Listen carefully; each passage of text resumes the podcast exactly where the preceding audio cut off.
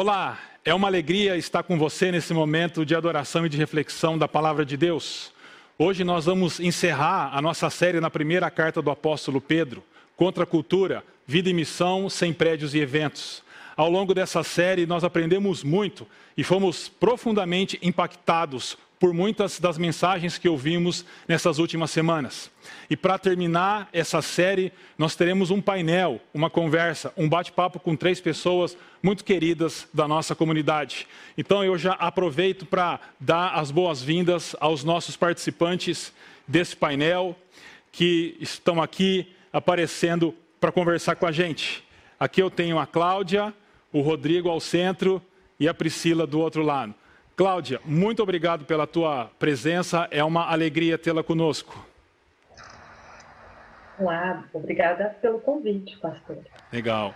Rodrigo, muito obrigado pelo esforço para estar com a gente aqui hoje. É também uma alegria tê-lo conosco. Eu agradeço, muito bom estar aqui com todos vocês. Legal. Por fim, Priscila, muito obrigado pela prontidão em aceitar o nosso convite. Também é uma alegria ter você aqui com a gente. Estou muito feliz, pastor, de poder participar e compartilhar desse momento importante. Legal. Bom, ao longo da nossa liturgia, vocês apareceram falando de alguns dos temas que nós ouvimos e tratamos ao longo da nossa série de mensagens.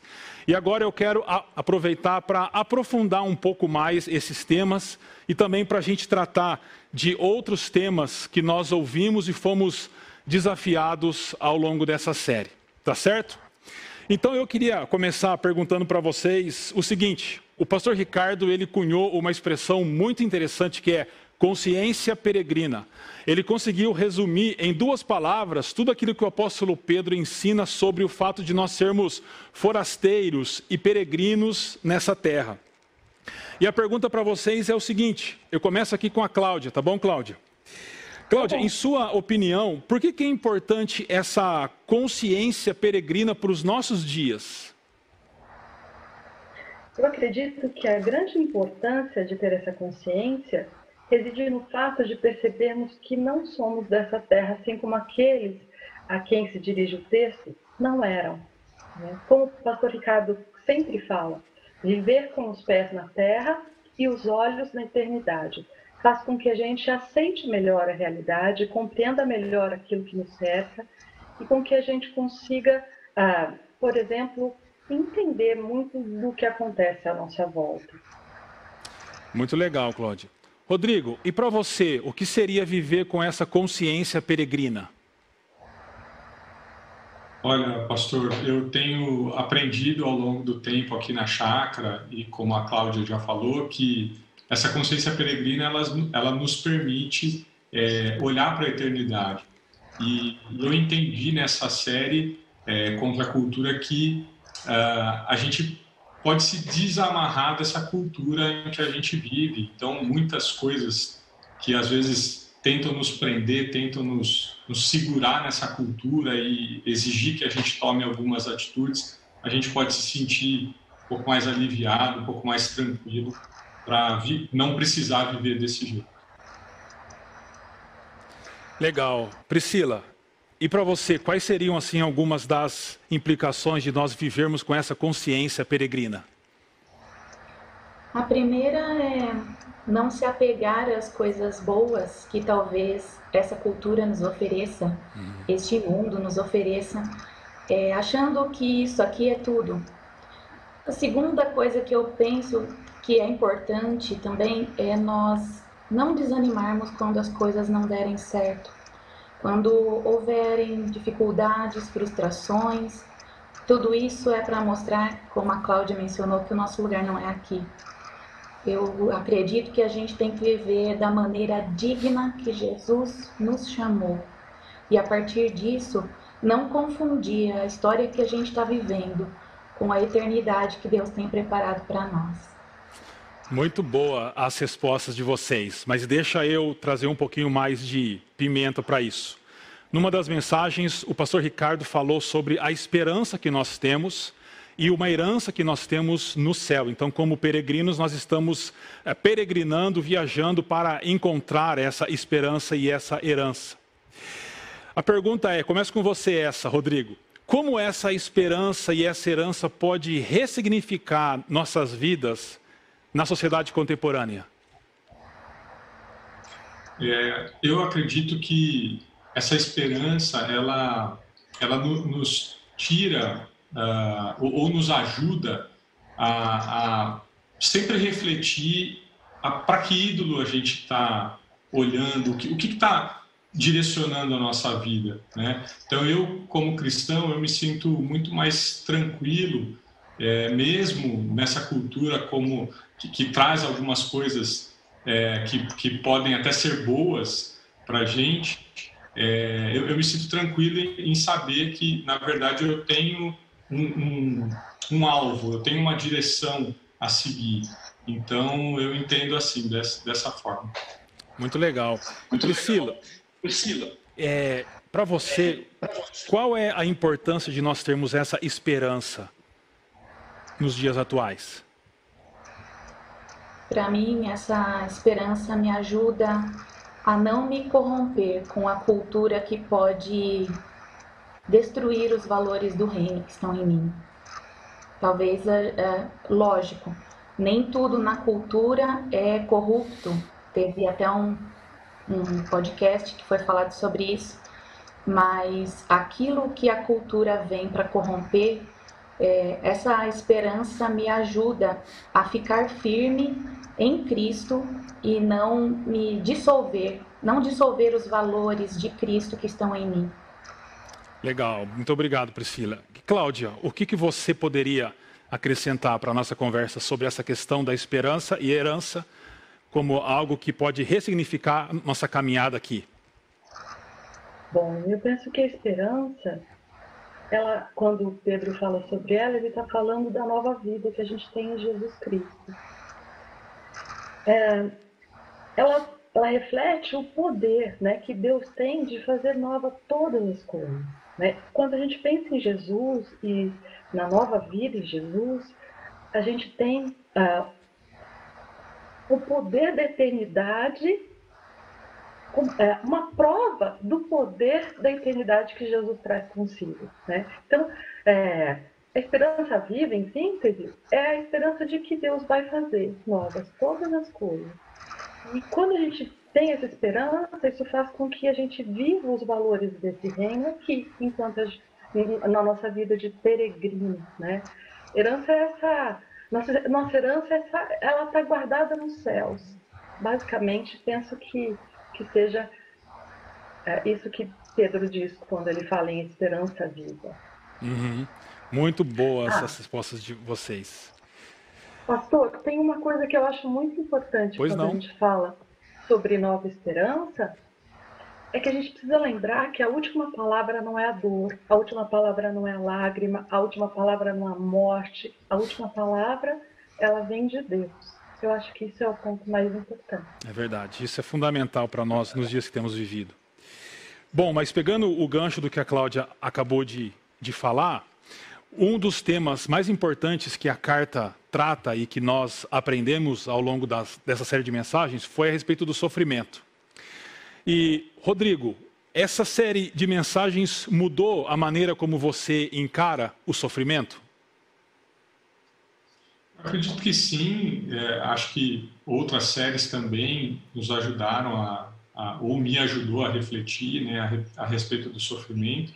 E, e, acho que essa esperança, né, ela, ela nos, nos direciona no momento do sofrimento para enxergar esse, essa luz no fim do túnel, né? Então, assim, para achar que aquele momento de sofrimento não é o fim. Na verdade, o fim é, ele é muito melhor do que isso e, e ajuda com certeza a, a passar por esses momentos de sofrimento e entender que durante a nossa caminhada enquanto peregrinos, é, esses momentos eles vão é, alternar com os bons momentos. Então a gente vai viver essa, essa alternância entre os bons momentos, os momentos de sofrimento, os desertos e palácios, como a gente já aprendeu em outras séries, e, e tanto em um quanto no outro a gente vai sempre lembrar daquilo que é o mais importante, que é o que está nos esperando lá na eternidade ao lado de Deus.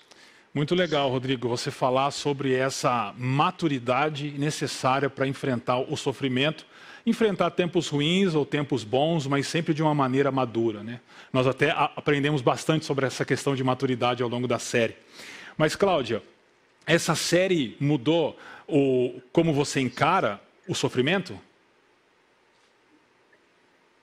Então, pastor, com certeza quando a gente pensa em sofrimento sob essa perspectiva de sermos peregrinos, faz com que a dor fique mais suportável, né? Mas uma coisa que eu acho interessante falar, que eu entendi quando foi falado sobre sofrimento nessa série, é que esse sofrimento a que Pedro se refere, ele não é aquele sofrimento advindo de uma escolha errada de minha parte, ou por estarmos vivendo no mundo caído. Ele está falando do sofrimento que a gente tem por ter escolhido Jesus.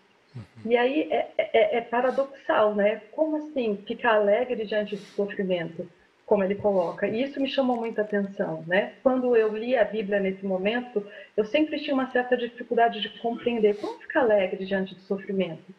E aí agora eu consigo entender que a alegria não é pela dor, ninguém gosta de sofrer, mas a alegria é porque é de um, é, ela, é, esse sofrimento advém de algo a respeito da nossa escolha por Jesus. Né? Então isso faz toda a diferença. Muito bem lembrado, Cláudia, que o sofrimento que o apóstolo Pedro trata na carta é o sofrimento a, decorrente da nossa fidelidade ao Evangelho, da nossa obediência a Deus. Mas conectada ao sofrimento, o apóstolo Pedro fala sobre mansidão, um comportamento manso. O pastor Ricardo destacou muitas vezes esse comportamento de acordo com aquilo que Pedro ensina e cá entre nós um comportamento muito necessário nos nossos dias, não é verdade? Mas Priscila, eu quero então perguntar para você o seguinte: o apóstolo Pedro fala que a nossa mansidão está conectada à sujeição a Jesus. A, a minha pergunta é: como a sua sujeição a Jesus promove a mansidão? Pastor, primeiro é bom falar que é um grande desafio. É, a mansidão ela é o, um dos aspectos do fruto do Espírito e realmente é um desafio a gente é, ser manso nos dias de hoje. Mas se a, se a mansidão ela está conectada à sujeição a Jesus, para mim, é, a vida que eu vivo não é minha, ela é de Cristo. Eu creio que na jornada cristã, esse é o grande desafio que muitas pessoas ainda não entenderam. E quanto mais a gente lutar contra isso, mais a gente vai ter empecilhos de maturidade e a gente vai ter sim bastante sofrimento ou até uma aderência ao mundo e à cultura que não está a nosso favor. Então, para que a gente realmente é, possa expressar mansidão, eu creio que a gente tem que abrir mão da nossa própria vontade, tem que viver a vontade de Cristo, a vida de Cristo, tem que olhar sempre para a palavra de Deus, porque ela é o nosso norte, ela é o nosso manual. Eu tenho plena certeza de que toda a palavra que está escrita ela é proveitosa para nós. Então é a forma da gente ser adaptado, da gente ser é, forjado na mansidão, para mim é ter a vida de Cristo, é anular as nossas vontades, os nossos impulsos e permitir que sempre que eu tiver que tomar uma atitude, eu olhe para Jesus e eu perceba que mesmo que eu possa é, combater alguma coisa, mesmo que eu esteja correta. Se sujeitar-me a Cristo é eu não não investir com relação a isso, a uma resposta, a uma a uma afronta, eu devo seguir a Cristo. É, esse é um grande desafio realmente. Mas eu quero piorar um pouquinho as coisas para você, Rodrigo, porque mansidão é, é responder com bondade e amor atos de ódio e de rancor contra nós. Vivemos um momento muito difícil no nosso país. É, o nosso país está praticamente rachado por é, apegos ideológicos. Uma pergunta fácil para você, Rodrigo: como ser manso num contexto como o nosso? É, olha, eu não sei se eu consigo responder. Talvez alguém precise me ensinar isso. Uhum. É, E a, acho, como, como a gente vem falando, né, nós temos um grande exemplo, né? A gente tem é, um, modelo para nos, nos espelharmos, que é Jesus e aquilo que ele nos ensina. É, então, eu acho que, de certa forma, sendo cristãos e, e, e tendo essa consciência peregrina e vivendo é, contra a cultura, eu acho que a gente já, já sai ganhando um pouco, né? A gente já ganha um pouquinho é, de outras pessoas que não têm essa consciência. Mas não, isso não, não, torna as coisas mais simples ou, ou, ou mais fáceis, né? Eu acho que isso faz com que a gente tenha condições de, quando acontecem coisas, é, seja no país que a gente vive, no, no nosso trabalho, no, na, na, nossa casa, eu acho que a gente tem condições de, é, talvez, refletir um pouquinho, é, parar, muitas vezes pedir perdão quando a gente não conseguiu fazer isso, né? E, e reconhecer, mesmo que depois de uma atitude que não tenha sido de mansidão, que a gente reconheça isso, que a gente volte e, e, e deixe claro que, olha, a, a, gente está em obras, né? A gente está aprendendo e, e a nossa busca é sempre nesse caminho da mansidão. Mas realmente é, ser assim e fazer isso o tempo todo, eu acho que nós nunca vamos conseguir. Por isso Jesus veio para nos, nos dar a graça dele, né? É isso aí. A mansidão ela é ensinada que como um fruto do espírito, né? E como um fruto que brota de uma árvore, não há um esforço da árvore em nascer um fruto, né? Você nunca vai passar do lado de uma macieira e vai ouvi-la gemendo para que uma maçã brote ali, mas é fruto de um processo, um processo de ah, do solo, de ah, irrigação e de crescimento. Então é um fruto espiritual assim. Conectado a isso, então é, a gente está indo já para o final da nossa, do nosso painel. Tem mais duas perguntas para vocês. Conectado a, a essa ideia de um fruto espiritual, nós aprendemos também que nós somos templo do Espírito Santo. Pedro destaca isso, é um dos textos mais conhecidos da primeira epístola de Pedro, ah, é aquele que ele fala que nós somos templo do Espírito Santo. A pergunta é bem direta, começando com você, Cláudia. Quais as implicações diárias para você que é, essa consciência de que você é um templo do Espírito Santo traz? Quais as implicações diárias? Bom, pastor, como eu disse, a mansidão é de fato um desafio para mim. E a consequência é que, como, como o senhor bem acentuou, eu preciso orar, eu preciso jejuar, eu preciso buscar, eu preciso alimentar, eu preciso é, fazer com que ele me ajude a viver a vontade de Deus na minha vida, porque é muito difícil abrir mão da minha autonomia. Naturalmente eu não sou mansa, naturalmente eu quero fazer as coisas do meu jeito, e aí eu percebo hoje muito claramente que se existe uma chance de mudar essa situação, é abrindo meu coração e buscando o Espírito Santo para que ele me ajude.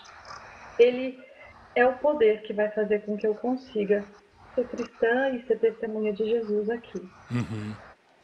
E para você, Rodrigo, quais as implicações diárias, é, a consciência de que você é um templo do Espírito Santo? Isso, quais as implicações isso traz?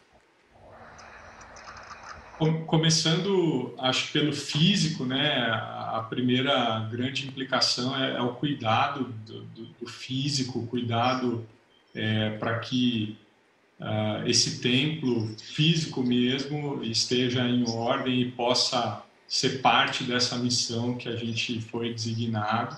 E, mas também uh, para a mente e o coração, né? Para que esse cuidado ele não seja só com o corpo físico, mas também é, com, com os pensamentos, com aquilo, é, com as emoções, com aquilo que é, a gente lida no dia a dia. Então, eu acho que a, a grande implicação é essa: é, é, eu estar atento ao meu corpo, à minha mente, ao meu coração, para que é, eles estejam no caminho e, e, juntos, né? Não, não cada um para um lado.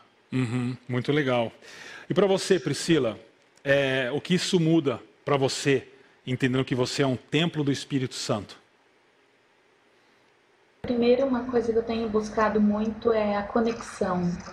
É, eu, eu realmente sinto muita necessidade de estar em oração, pedir orientação, como o Rodrigo comentou, e eu entendo que eu estou aqui numa missão e a missão não é minha.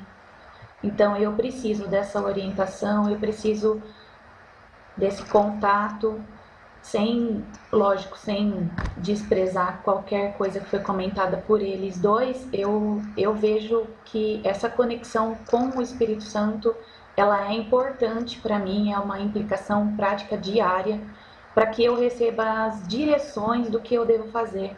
Como uma representante do reino e estando aqui em missão, eu preciso saber o que ele quer que eu faça.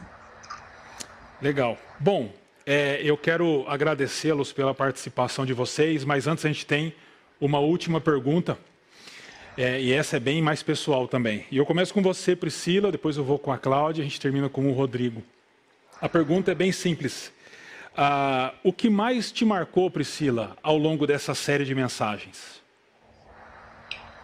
Pastor, sou sincera, eu gosto muito dos escritos de Pedro e o que me chama bastante atenção, que me atrai demais na carta é a questão do sofrimento.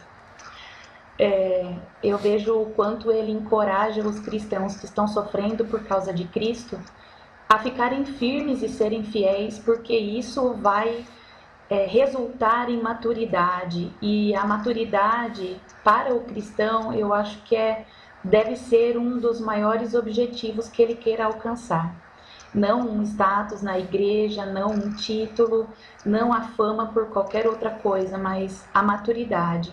E se para sermos maduros precisamos suportar sofrimento, eu creio que essa é uma, esse é um engajamento que eu estou sempre estive disposta e que Deus me ajude. Muito bom, um grande desafio. E para você, Cláudia, o que mais te marcou ao longo dessa série de mensagens em 1 Pedro? É, pastor, acredito que Pedro nos faz de fato um convite a uma construção de uma identidade mais madura, uma identidade cristã madura, como disse a Priscila.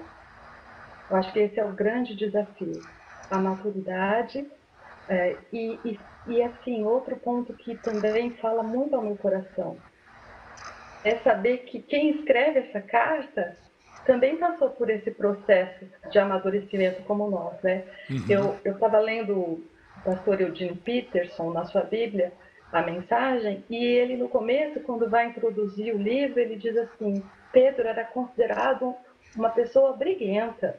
É né? E, e, e, pensar numa pessoa que era assim e teve um caráter transformado e, e, acaba escrevendo um texto como esse, nos convidando à maturidade, faz com que a gente possa se identificar com ele e tentar alcançar também essa maturidade que ele nos instiga na sua carta. É, realmente, Pedro, a gente lê nos evangelhos e a gente percebe como ele era impulsivo, até cortou a orelha de um soldado que Jesus depois teve que curar. E aí ele escreve uma carta como essa, e essa transformação só é possível mediante o evangelho de Jesus. Né? E para você, Rodrigo, o que mais te marcou ao longo dessas mensagens?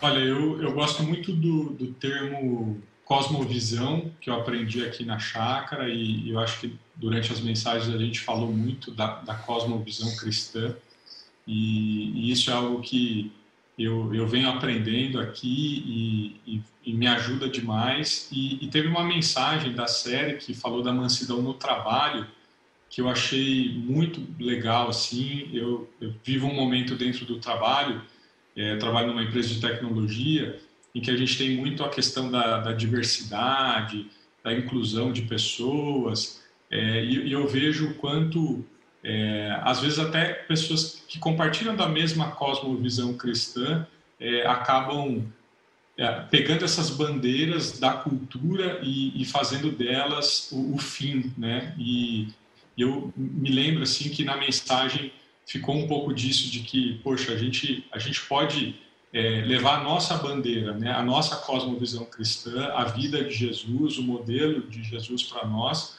como algo que, que realmente é o que importa. E aí o restante vem como consequência, né? Então eu, eu gostei demais dessa reflexão e acho que isso me ajudou muito, tem me ajudado muito no meu dia a dia. Legal, então a gente pode resumir aqui que para vocês o que mais ah, tocou, o tema mais importante foi sofrimento, maturidade e uma cosmovisão cristã. Muito bom, eu tenho certeza que quem nos ouve foi extremamente abençoado. Eu fui abençoado através das respostas de vocês.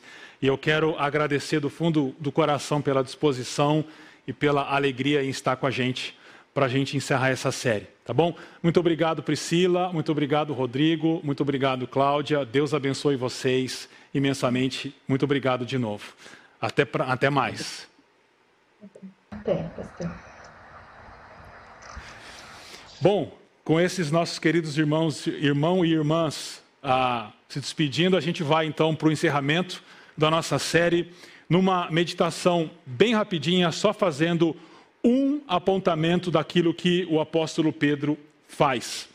Nós precisamos nos lembrar que nós aprendemos a respeito de esperança, de santidade, de que nós somos templo do Espírito Santo, nós aprendemos a respeito de sujeição a Jesus e que tal sujeição deve nortear os nossos relacionamentos, sejam relacionamentos de trabalho, sejam é, relacionamentos domésticos, e que nós devemos viver em comunidade, se for o caso, sofrermos, mesmo que injustamente por causa do Evangelho. Aprendemos que nós devemos ter uma agenda do discípulo nos dias atuais. E por fim, aprendemos como os mais novos e os mais é, experientes, digamos assim, precisam se comportar ah, e conviver em comunidade. Mas a pergunta que se coloca é: como fazer tudo isso ao final? Porque nós aprendemos em cada mensagem como deveríamos responder e nos esforçar para vivermos do modo como nós aprendemos em cada uma das mensagens. Mas, por fim, qual é o fundamento, qual é a base que nos capacita a obedecer, a cumprir aquilo que o apóstolo Pedro nos ensina nessa carta. E ele faz isso no final, fazendo um apontamento. Eu convido você a ler comigo os últimos versículos da primeira carta do apóstolo Pedro. Então, diz assim a partir do versículo 12, o apóstolo. Com a ajuda de Silvano, a quem considero fiel irmão, eu lhes escrevi resumidamente, encorajando-os e testemunhando que esta é a verdadeira graça de Deus. Mantenham-se firmes na graça de Deus. Aquele que está em Babilônia, também eleita, envia-lhes saudações. E também Marcos, meu filho. Saúdem uns aos outros com um beijo de santo amor. Paz a todos vocês que estão em Cristo Jesus. Primeira coisa aqui que a gente precisa é pensar nesse contexto que Pedro escreve. Então, ele escreve a ah, ele diz que ele está em Babilônia. Não é que ele estava na Babilônia, literalmente, ele estava em Roma. Mas como ele começa a carta falando que ele está escrevendo para peregrinos e forasteiros, tem essa ideia de exílio, ou seja, nós estamos vivendo num mundo que não é nosso. Nós não pertencemos a esse mundo. E como então viver de acordo com o que Pedro ensina em um mundo hostil à nossa fé, ao nosso estilo de vida, que é o que Babilônia representa? Então eu quero chamar a sua atenção para o fato de que Pedro vai nos ensinar de que nós devemos estar firmes na graça de Deus, e então nós estaremos prontos para a missão. Firmes na graça de Deus e prontos para a missão. E eu quero focar com vocês apenas uma parte do versículo 12 ah, que nós lemos, que o apóstolo Pedro então diz: Eu lhes escrevi resumidamente, encorajando-os e testemunhando que esta é a verdadeira graça de Deus, mantenham-se firmes na graça de Deus. Duas perguntas brotam para nós aqui. A primeira é: qual graça é essa? E o apóstolo Pedro ele vai deixar bem claro que essa é a verdadeira graça de Deus. Isso significa que existe uma falsa. E a, e a, e a segunda pergunta que nós precisamos responder é: como então, obedecendo a esse imperativo, nós conseguimos nos manter firmes na graça de Deus?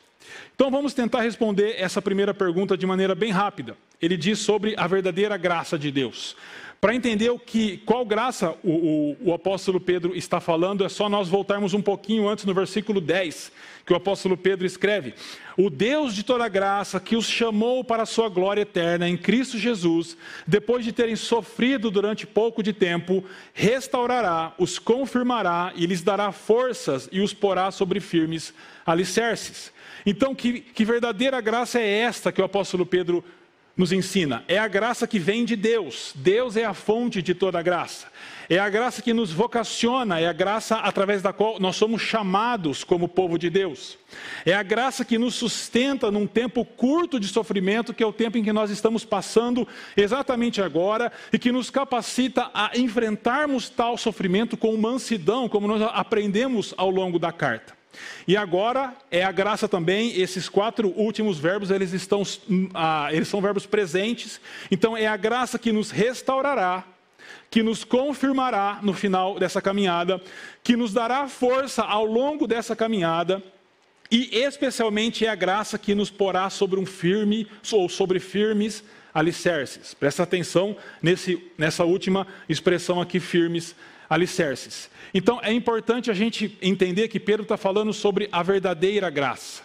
Mas por que, que Pedro está falando sobre a verdadeira graça?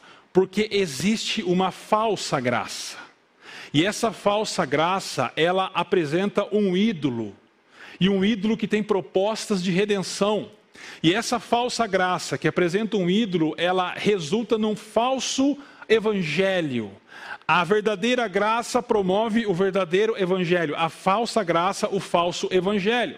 Só que você está enganado se você pensa em falso evangelho só em falso evangelho teologicamente. Aqueles que não acreditam na encarnação de Jesus, ou que Jesus ressuscitou dos mortos, ou que ele morreu pelos nossos pecados. Não, o nosso mundo está tomado por falsos evangelhos, que são propostas de redenção sem Jesus e que não estão baseados então na graça verdadeira. São propostas de redenção para mudar o mundo sem antes mudar o coração das pessoas. E por isso, quando nós ouvimos hoje propostas de ideologias políticas ou de é, compromissos políticos que dizem que vão mudar o mundo sem antes promover uma mudança interna em nós, isso é a falsa, é, é a falsa graça que promove um, um ídolo e que promove um falso evangelho. E nós então precisamos tomar cuidado para não é, estarmos fundamentados num falso evangelho e num ídolo, porque se estivermos, nós não conseguiremos cumprir aquilo que Pedro nos ensina nessa carta. Então, a graça de Deus é essa graça que Pedro nos ensina, e é o que o grande é, teólogo alemão Dietrich Bonhoeffer, eu acho que eu falei certo, que eu treinei com o André hoje para tentar falar certo, ele vai, ele vai chamar de graça preciosa. Que graça é essa? No livro Discipulado, Bonhoeffer, ele diz que essa graça é preciosa porque chama ao discipulado, e é graça por chamar ao discipulado de Jesus Cristo. É preciosa por custar a vida ao ser humano, e é graça por assim lhe dar a vida. Ele continua: é preciosa por condenar o pecado e é graça por justificar o pecador. Essa graça é, sobretudo, preciosa por ter sido preciosa para Deus, por ter custado a Deus a vida de seu filho. E porque não pode ser barato para nós aquilo que custou caro para Deus. E ele vai terminar dizendo: a graça é preciosa, sobretudo, porque Deus não achou que o seu filho fosse preço demasiado caro para pagar pelas nossas vidas. Antes, o entregou por nós. E ele resume: a graça preciosa é a encarnação de Deus. Em outras palavras, a graça preciosa, a verdadeira graça, é Jesus que morreu por nós naquela cruz. Essa é a graça sobre a qual nós precisamos estar fundamentados para obedecer o que Pedro nos ensina. Mas já respondendo, já indo para a segunda pergunta, é como nos manter firme sobre a graça de Deus. Quando a gente olha de volta para a epístola de, de Pedro, que nós aprendemos, nós encontramos dois apontamentos que Pedro faz sobre isso. Primeiro, lá no capítulo 1, versículos 13 e 14, que ele diz: Portanto, estejam com a mente preparada, prontos para agir, estejam alertas e coloquem toda a esperança de vocês, aqui é a esperança, que lhes será dado quando Jesus Cristo for revelado como filhos obedientes. Não se deixem amoldar pelos maus desejos de outrora, quando viviam na ignorância. Aqui é coloquem toda a esperança na graça que lhes será dado. O que o apóstolo Pedro está dizendo é que nós precisamos de depositar a nossa esperança na graça de Jesus Cristo, e essa esperança vai nos tornar pessoas obedientes, vai moldar a nossa vida. Esse é o poder da graça verdadeira. A graça falsa propõe uma mudança no mundo sem antes propor uma mudança em nossos corações. Mas a graça verdadeira começa com uma transformação interna, porque o mundo não vai mudar se os corações não forem transformados.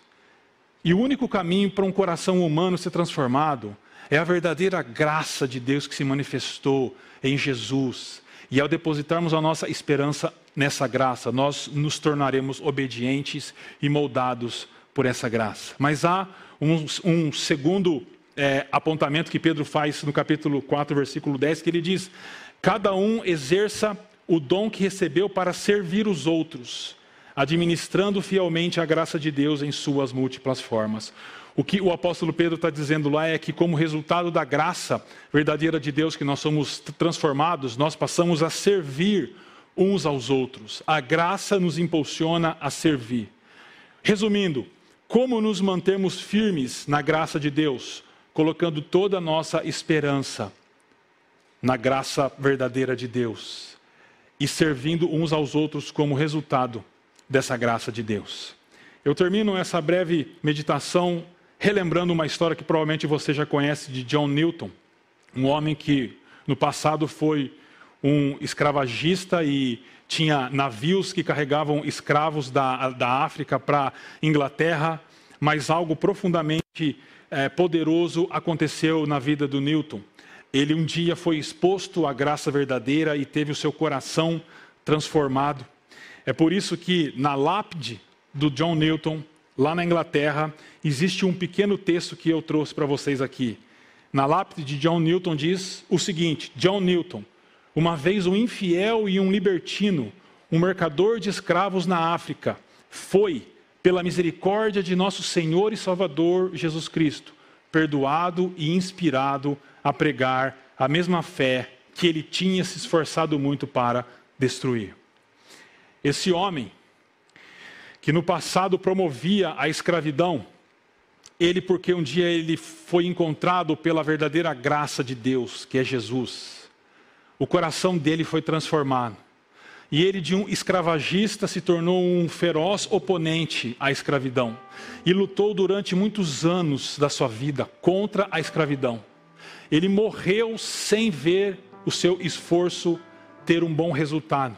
Mas poucos anos depois da sua morte, a Inglaterra aboliu definitivamente a escravidão. A graça de Deus é que vai nos fazer obedecer a Deus e nos capacitar a vivermos de acordo com o Evangelho de uma maneira contracultural. E a partir de então nós temos condição de cumprirmos a nossa missão. O mundo não muda de fora para dentro, o mundo muda de dentro para fora. Nossos corações precisam ser transformados e então nós conseguiremos, como discípulos e discípulas de Jesus, vivermos de acordo com o que nós aprendemos ao longo dessa série toda. E transformados, seremos agentes de transformação. É por isso que, transformado por essa graça maravilhosa, John Newton é, compôs então um dos hinos mais famosos que nós conhecemos hoje, que é Maravilhosa Graça ou Graça Maravilhosa. E ele tira a melodia do hino do cântico que os escravos cantavam enquanto estavam ah, embaixo, naquela parte de baixo do navio. Ele se lembrou ah, do ritmo da música que eles cantavam e ele compôs essa música com esse ritmo, com essa melodia. E eu trouxe só uma parte para nós aqui dessa música, quando ele diz: Graça maravilhosa, como é doce o som, que salvou o miserável como eu. Eu estava perdido, mas agora fui encontrado. Era cego, mas agora vejo. Foi a graça que ensinou meu coração a temer, e a graça aliviou meus medos. Como preciosa aquela graça apareceu a hora em que eu acreditei. Por isso eu quero terminar essa série de mensagens não apresentando motivos para pensar, para refletir e para praticar, mas eu quero te convidar à rendição eu quero te convidar à rendição, para que você se renda ao verdadeiro Evangelho se ainda não fez. Porque você pode estar tentando viver uma boa vida, mas se não for baseado, fundamentado no verdadeiro Evangelho, você não vai conseguir. Por isso, o verdadeiro evangelho, o primeiro passo para ele é, é nos rendermos. É nos rendermos a Jesus, é pararmos de lutar com as nossas armas. E por isso eu quero terminar essa série te convidando à rendição. Que você se renda a Jesus.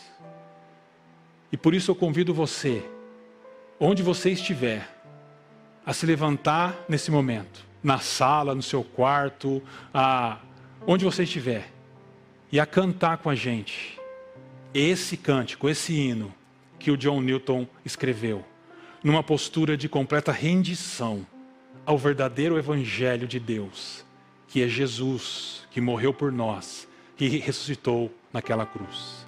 E como peregrinos e forasteiros, que possamos continuar essa jornada, mas como pessoas mansas, santas, submissas, obedientes a Jesus, não baseado em nossos próprios méritos, mas baseado na verdadeira graça de Deus. Vamos cantar essa canção.